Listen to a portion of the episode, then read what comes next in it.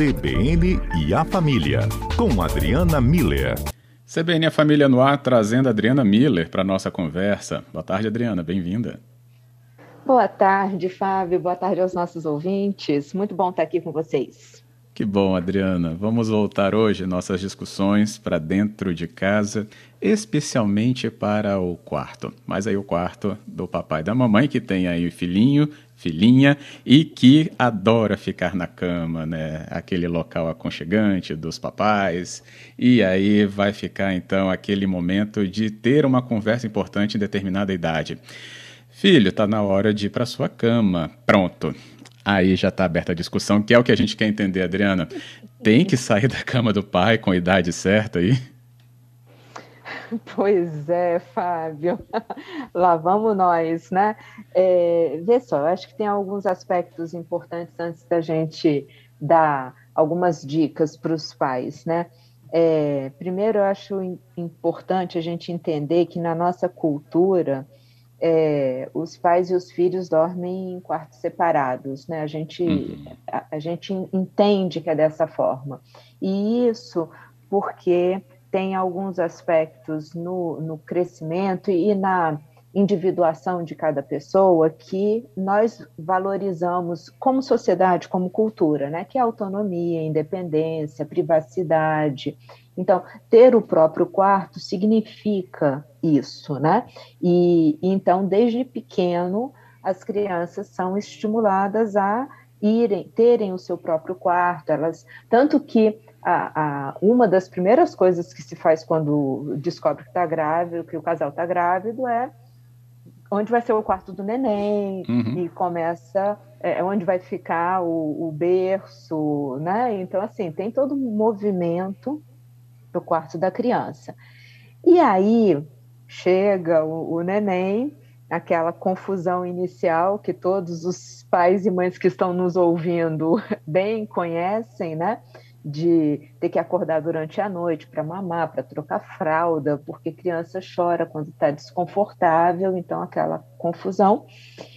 E aí chega um período, Fábio, em que a criança começa a dormir a noite toda. Então é, é um período de glória para os pais, porque ela fica lá no quarto dela, a gente fica no nosso e a paz está estabelecida por pouco tempo, porque é, por volta aí dos 5, 6 anos, a criança começa a acordar de noite, não que ela não acordasse antes, mas o que, que acontece nessa faixa etária? Ela acorda e ela já está num desenvolvimento cognitivo que faz com que ela pense sobre aquilo, sobre o fato dela ter acordado à noite. E a partir desse dessa tomada de consciência, ela começa a entender que ela está sozinha no quarto, que o quarto está escuro e começa a o mundo da fantasia começa a aparecer. Resultado é aquele momento em que a criança começa, volta a chamar pelos pais, ou fica chorando no quarto, chamando, ou chama mesmo, né? Pai, hum. mãe, vem aqui. Ou alguns mais corajosos levantam e enfrentam, encaram a escuridão e chegam até o quarto dos pais e a gente então de repente é surpreendido com uma criança cutucando a gente ou então já subindo na cama, né? Então é, isso é, é muito comum, tá? E é importante a gente entender nesse momento que isso é um sinal de amadurecimento cognitivo, tá, Fábio? Eu acho que esse, é, isso quer dizer que a criança está amadurecendo e está começando a ter essas tomadas de, de consciência, né, da, da, do, de onde ela está, o que está acontecendo, e enfim. É, ou, ou, seja, não é algo que é de todo ruim, é um, um, reflexo de um amadurecimento dessa criança. Eu acho importante os pais terem essa percepção. É, ela começou a pensar, ok, é, mas ela também está mais craque nos argumentos, né? Então, que é o grande desafio, porque na hora de madrugada você ficar ouvindo argumento de criança, porque você fala, volta para sua cama, e eles vêm com cada argumento que é realmente impressionante, meio que quebra a gente, sabe, Fábio? Daí vem as dicas que eu tenho para os pais para é, viverem esse momento. A primeira coisa que eu acho muito importante, Fábio, é os pais entenderem então que é uma fase e que isso está denotando o desenvolvimento da criança, ela não regrediu, não, não é trauma, é fase, vai passar. Tá. E é importante também que eles estejam de acordo sobre como agir, porque não adianta um fazer de um jeito, o outro fazer de outro, porque aí dá curto-circuito na criança, ela fica é, num, num território instável, né? Vamos continuar depois as outras dicas ou né, aprofundar depois do repórter CBN, Adriana? Tá combinado. Ótimo, então, Rede CBN, você também participa enquanto isso. CBN A Família no Ar, de volta com a Adriana Miller. Hoje o nosso tema é falando sobre esse momento aí de separação das crianças do quarto dos pais, né? A Adriana já nos explicou na primeira parte da nossa conversa, né, esse momento que envolve, né, desde a chegada da criança, ter ali o acompanhamento dos pais e depois o momento também de se ter aí a sua individualidade, né? mas começa ainda nessa fase infantil. A gente partiria então para aquele momento de ter né, essa atenção em alguns passos que a Adriana já começou a falar. Primeiro deles que pode até ser retomado, Adriana, como você falava, né? entender que o momento é normal e de evolução da criança quando acontece então essa ida né, para um outro cômodo. Isso, Fábio. E diante disso, desse, desse entendimento de que é uma fase, os pais, então, estarem de acordo sobre como eles vão agir naquela situação, já que é uma fase, então, como é que, que estratégias nós vamos usar e eles estarem de acordo com relação a isso. As outras duas dicas que eu tenho.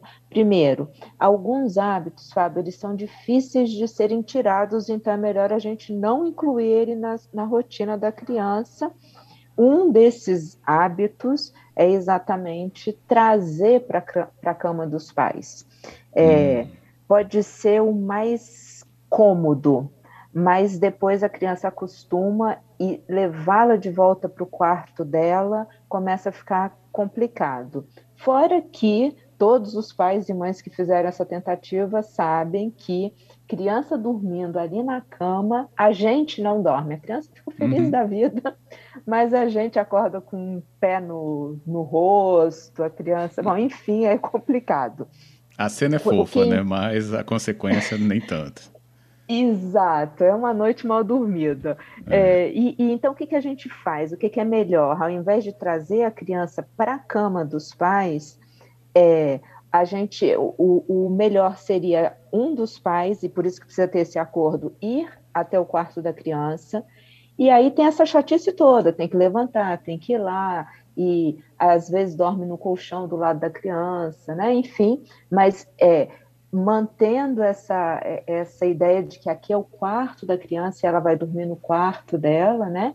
Ou então, e, e, isso tem sido muito comum agora nesse período de pandemia, pai, os, oh, oh, Fábio, os pais estão meio cansados de tanta coisa simultaneamente, eles estão trazendo colchão para dentro do quarto deles. Uhum. De qualquer jeito, a criança no colchão é melhor do que a criança na cama. É mais fácil a gente tirar um colchão do que tirar a criança daquele aconchego de, de estar ali na cama com a presença dos pais.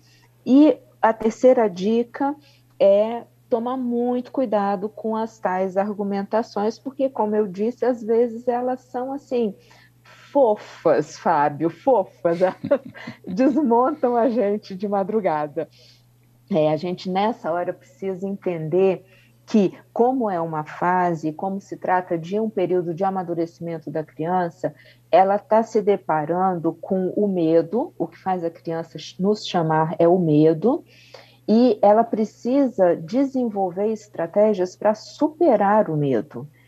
Então, a gente não vai abandonar a criança chorando sozinha, porque isso não vai contribuir em nada para ela criar estratégias, só vai fazer com que o medo aumente de forma, às uhum. vezes, até exponencial, mas a gente, então, a gente vai estar do lado dela, entendendo que essa essa estratégia de superação ela acontece sempre de dentro para fora, então a gente vai precisar ajudar a criança a desenvolver isso. E as estratégias é, mais comuns que os pais usam é deixar a luz de guarda acesa, uma luz, não a luz do quarto, né? uma luz ou fraquinha ali dentro do quarto ou de fora, né, para que a criança não fique de todo no escuro, ou fazer uma oração junto com a criança, ou cantar uma musiquinha que deixa ela tranquila, ou algum, é, algum objeto que dê segurança para ela, né, um ursinho, uma boneca, né, que, que possa ficar ali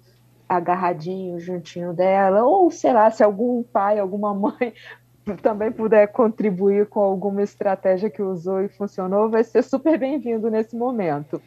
Porque, Sim, mas, mas, a ideia, né, Fábio, só para a gente encerrar, é assim: a gente precisa entender que é uma fase que ela vai passar e que nesse momento a criança precisa de ajuda para superar esse medo. E quando ela conseguir superar, ela volta a dormir tranquilamente e aí é, a gente só vai voltar a perder noite de sono quando eles são adolescentes e resolvem voltar das festas de madrugada, mas aí é outro programa para isso. Oh, nem fala. Tem aqui então, Bruna falando, devia ter ouvido esse quadro há um tempo atrás. Hoje está tudo se está resolvido. Não falou quanto tempo, né, Bruna? Mas provavelmente enfrentou aí essa questão da separação da, dos quartos e da cama. O Cláudio também falou, é, enfrentei isso com o meu irmão menorzinho, que ele não saía dos quartos do quarto dos meus pais e depois queria ficar no meu, até ele conseguir né, entender do espaço dele. Giovanni também diz aqui, ó, meu filho só fica comigo no final de semana, mas na única vez que ele acordou no meio da madrugada dizendo que não conseguia dormir, aí ele juntou lá e começou a perguntar como foi o dia dele. Aí não passou ali da hora do lanche da tarde, né? Dormiu antes. E a Cristina falou aqui que usou, sabe o que? Essa estratégia de ter uma luzinha no quarto da, da, da do filho. É uma luzinha que eles vendem como luz de, de interior de guarda-roupa, né? Só uma lumináriazinha que você até prega com um adesivo. Eu conheço muitos dessas, uhum. né? Todo mundo também deve conhecer. E deixou no cantinho da cama, grudadinha ali no próprio móvel. E é, pilha, tranquilo, sem outro perigo maior, e resolveu rapidinho. Olha que fantástico, tá vendo, Fábio? E, e, ouvintes, passa, eu acho que a Bruna mostra isso, né? Assim, queria ter ouvido antes, mas vê, tá resolvido, então resolve-se. E, e, essa é uma fase, ela passa, e como o Cláudio falou, a criança vai é, é, entrar num período em que aquele espaço do quarto dela vai ser um espaço muito especial dela estar, né? E essas estratégias que Giovanni e a Cristina né, trazem são, são muito legais, tá vendo? Conversar com a criança no escuro, né? Porque é quase algo hipnótico, assim, é, de botar a criança de volta né, no, no sono dela, ou essa luz para que a criança não fique totalmente no escuro. Então, e funciona, né? Então, muito muito bom essas contribuições dos nossos ouvintes, como sempre, Fábio.